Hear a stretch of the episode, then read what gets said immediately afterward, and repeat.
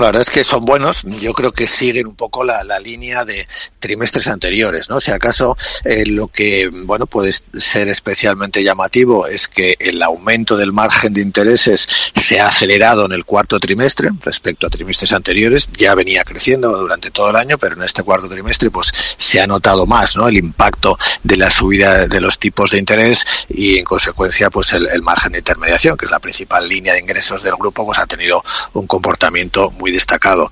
También la contención de costes, ¿no? También es un factor eh, quizás diferencial en este momento, el esfuerzo que está haciendo Banco Sabadell para eh, controlar los costes en este escenario de, inflación y eso se ha traducido en que, bueno, eliminando extraordinarios, pues los costes bajan un 3%, ¿no? En, tasa interanual, lo que igual pues realmente es llamativo porque normalmente estamos viendo aumentos de los costes, pues 4, 5, 6%, ¿no? En general en, en la banca y en las compañías eh, por la inflación. La morosidad sigue controlada, en consecuencia el aumento beneficio del 60%, aunque si eliminamos ahí factores extraordinarios llegaríamos a, un eh, crecimiento de un 25% anual, eh, que sería un poco, yo creo que la, cifra que nos da una idea de lo que ha sido el año para, para Sabadell, pues un resultado realmente muy positivo, que en general pues se puede extender a toda la banca, pero caso de, de Sabadell, que quizás es un banco que viene de una fase de, problemas mayores que otros bancos, pues